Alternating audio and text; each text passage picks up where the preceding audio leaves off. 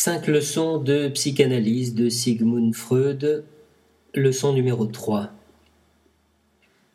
Dans cette euh, troisième leçon, Freud euh, réaffirme euh, sa foi la plus absolue dans la rigueur du déterminisme psychique dont la légitimité scientifique a été parfaitement démontrée. Et, il écrit Je ne pouvais pas me figurer qu'une idée surgissant spontanément dans la conscience d'un malade, surtout une idée euh, éveillée par la concentration de son attention, pût être tout à fait arbitraire et sans rapport avec la représentation oubliée que nous voulions retrouver. Qu'elle ne lui fût pas identique, cela s'expliquait deux forces agissaient l'une contre l'autre dans le malade.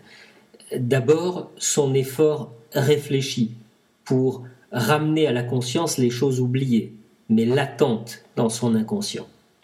Et puis d'autre part, la résistance qui s'oppose au passage à la conscience des éléments refoulés.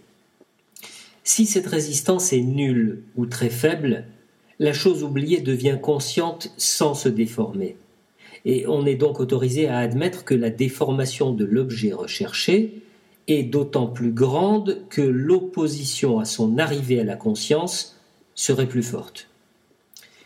L'idée qui se présentait à l'esprit du malade, à la place de celle qu'on cherchait à rappeler, avait donc elle-même la valeur d'un symptôme. C'était un substitut nouveau, artificiel et éphémère de la chose refoulée, et qui lui ressemblait d'autant moins que sa déformation, sous l'influence de la résistance, avait été plus grande. Et pourtant, continue Freud, il devait y avoir une certaine similitude avec la chose recherchée, puisque c'était un symptôme. Et si la résistance n'était pas trop intense, il devait être possible de deviner, au moyen des idées spontanées, l'inconnu qui se dérobait. L'idée surgissant dans l'esprit du malade est, par rapport à l'élément refoulé comme une allusion, comme une traduction de celui-ci dans un autre langage. Et à ce moment-là, Freud euh, fait une comparaison avec euh, des situations analogues que nous connaissons dans notre vie psychique normale et qui conduisent à de semblables résultats. C'est le cas par exemple du mot d'esprit. Et à ce moment-là de la troisième leçon, Freud euh, raconte l'histoire de ces deux commerçants qui ont réussi à acquérir une grande fortune euh, et qui s'efforcent d'être admis dans la bonne société. Alors que font ces deux commerçants? Eh bien, ils font réaliser par un peintre très célèbre et très coûteux euh, leurs portraits. Et puis, une fois que ces portraits sont faits, les deux spéculateurs donnent une grande soirée pour faire admirer euh, ces tableaux coûteux et ils conduisent eux-mêmes un critique d'art très influent devant la paroi du salon où les portraits sont suspendus l'un à côté de l'autre. Et là, le critique considère longuement les deux portraits, il secoue la tête comme, comme s'il manquait quelque chose et il se borne à demander en indiquant l'espace libre entre les deux tableaux, où est le Christ Freud demande pourquoi notre critique n'a-t-il pas exprimé directement sa pensée aux deux coquins Parce que, à côté de son désir de leur parler net, d'excellents motifs contraires agissaient sur lui. Il n'est pas sans danger, souligne-t-il, d'insulter des gens dont on est l'invité et qui ont à leur disposition une nombreuse domesticité au point solide. C'est pourquoi le critique s'est contenté euh, de déguiser son injure sous la forme d'une simple allusion.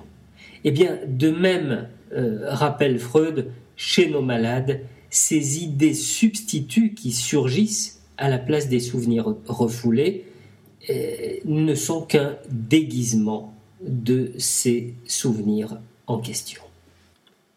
Dans cette euh, troisième leçon, euh, Freud tente également de rendre assez claire la notion de complexe. et il appelle complexe un, groupe d'éléments représentatifs liés ensemble et chargés d'affect. Je le cite. Si pour rechercher un complexe refoulé, nous partons des souvenirs que le malade possède encore, nous pouvons y parvenir à condition qu'il nous apporte un nombre suffisant d'associations libres. Nous laissons parler le malade comme il lui plaît, conformément à notre hypothèse, d'après laquelle rien ne peut lui venir à l'esprit qui ne dépende indirectement du complexe recherché. Cette méthode, dit-il, euh, pour découvrir les éléments refoulés, vous semble peut-être pénible, et pourtant, je puis vous assurer que c'est la seule praticable. Il arrive parfois qu'elle semble échouer. Le malade s'arrête brusquement, il hésite, il prétend qu'il n'a rien à dire, qu'il ne lui vient euh, plus rien à l'esprit. S'il en était réellement ainsi, notre procédé serait inapplicable. Mais une observation minutieuse montre qu'un tel arrêt des associations libres ne se présente jamais ces associations paraissent suspendues parce que le malade retient ou supprime l'idée qu'il vient d'avoir sous l'influence de résistance revêtant la forme de jugement critique.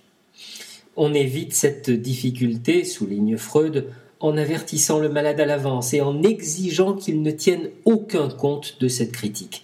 Il faut qu'il renonce complètement à tout choix de ce genre et qu'il dise tout ce qui lui vient à l'esprit, même s'il pense que c'est inexact, hors de la question, stupide même, et surtout, surtout, s'il lui est désagréable que sa pensée s'arrête à une telle idée.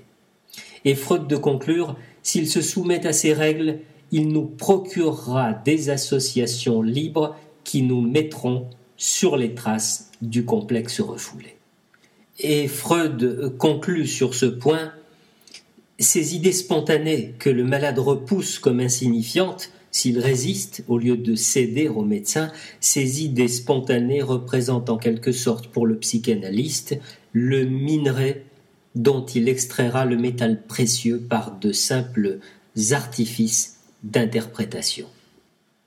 Voilà donc mis en avant le premier outil d'exploration de l'inconscient euh, c'est donc l'examen des idées spontanées qui se présentent aux malades et cet outil souligne euh, l'aspect euh, incontournable des associations libres en analyse.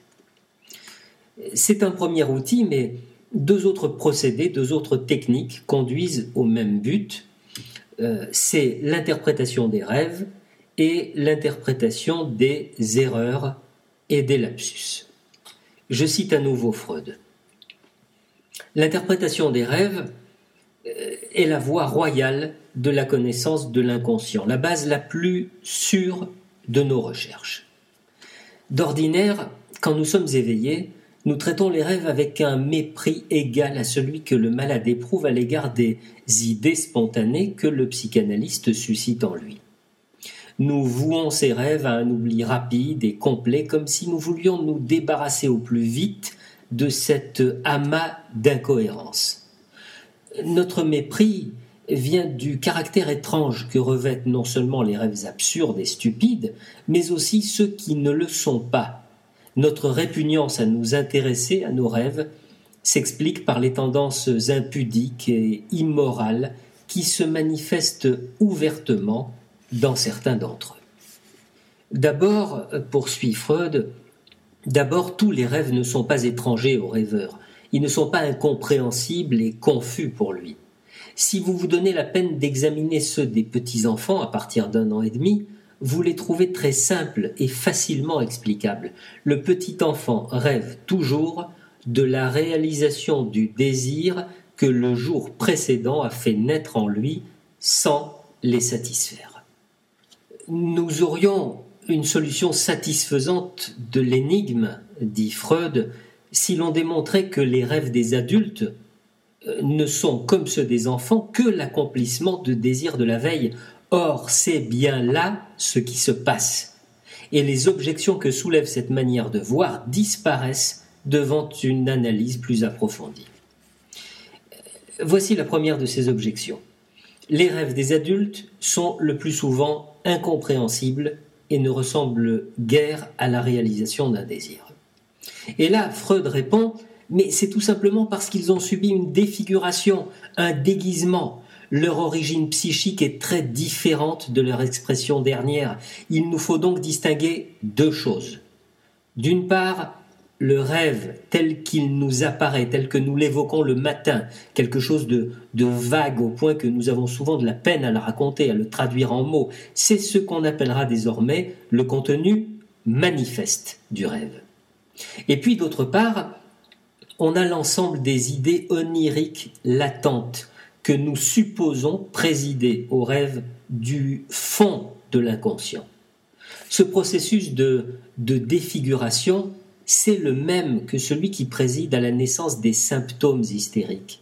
La formation des rêves résulte donc du même contraste de force psychique que dans la formation des symptômes.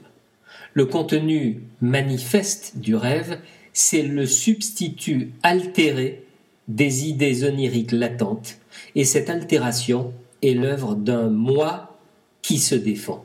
Elle naît de, de résistances qui interdisent absolument aux désirs inconscients d'entrer dans la conscience à l'état de veille.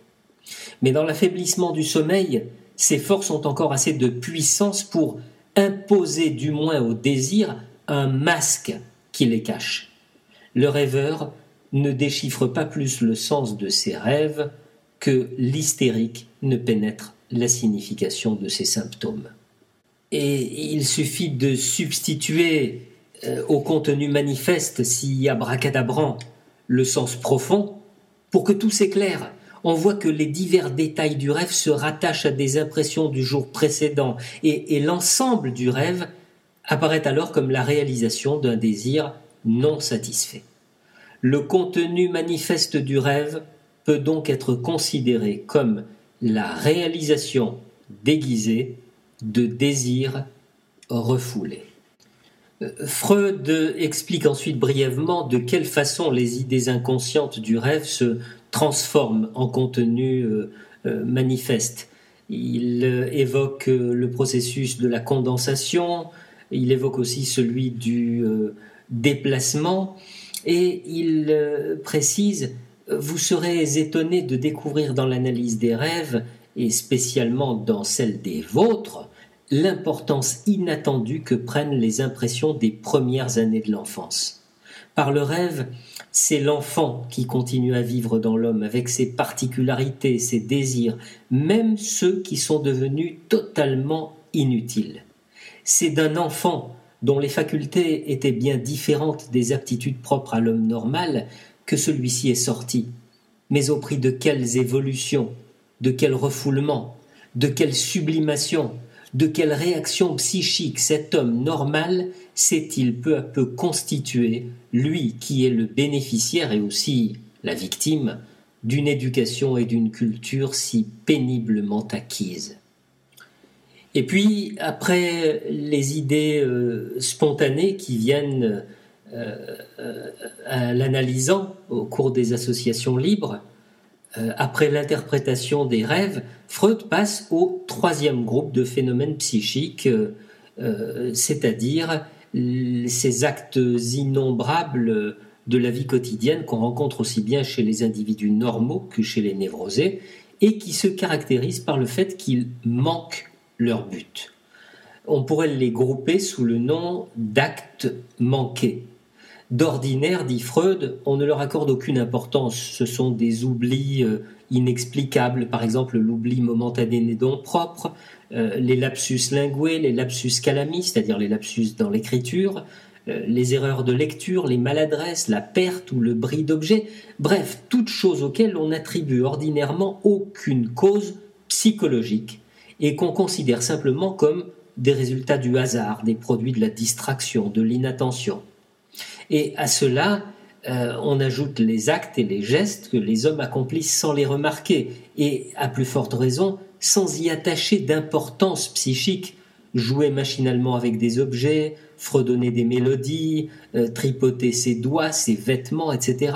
Ces petits faits, explique Freud, les actes manqués, les actes symptomatiques, les actes de hasard ne sont pas si dépourvus d'importance qu'on est disposé à l'admettre en vertu d'une sorte d'accord tacite. Ils ont un sens, ils sont la plupart du temps faciles à interpréter. On découvre alors qu'ils expriment des pulsions et des intentions que l'on veut cacher à sa propre conscience, et qu'ils ont leur source dans des désirs et des complexes refoulés, semblables à ceux des symptômes et des rêves. C'est par eux que l'homme trahit le plus souvent ses secrets les plus intimes. S'ils sont habituels et fréquents, même chez les gens sains qui ont réussi à refouler leurs tendances inconscientes, cela tient à leur futilité et à leur peu d'apparence. Mais leur valeur théorique est grande puisqu'ils nous prouvent l'existence du refoulement et des substituts, même chez des personnes bien portantes. Nous arrivons alors à la conclusion de cette troisième leçon et Freud nous invite à, rassembler tous les moyens de découvrir ce qui est caché, oublié, refoulé dans la vie psychique, c'est-à-dire l'étude des associations qui naissent spontanément dans l'esprit du malade, euh, celle de ses rêves, de ses maladresses, actes manqués, actes symptomatiques de toutes sortes. Freud nous invite à y ajouter l'utilisation d'autres phénomènes qui, se produisent pendant le traitement analytique, et là on pense notamment au transfert, et on peut conclure que la technique est déjà assez efficace pour ramener à la conscience les éléments psychiques pathogènes et pour écarter les maux produits par la formation de symptômes substituts.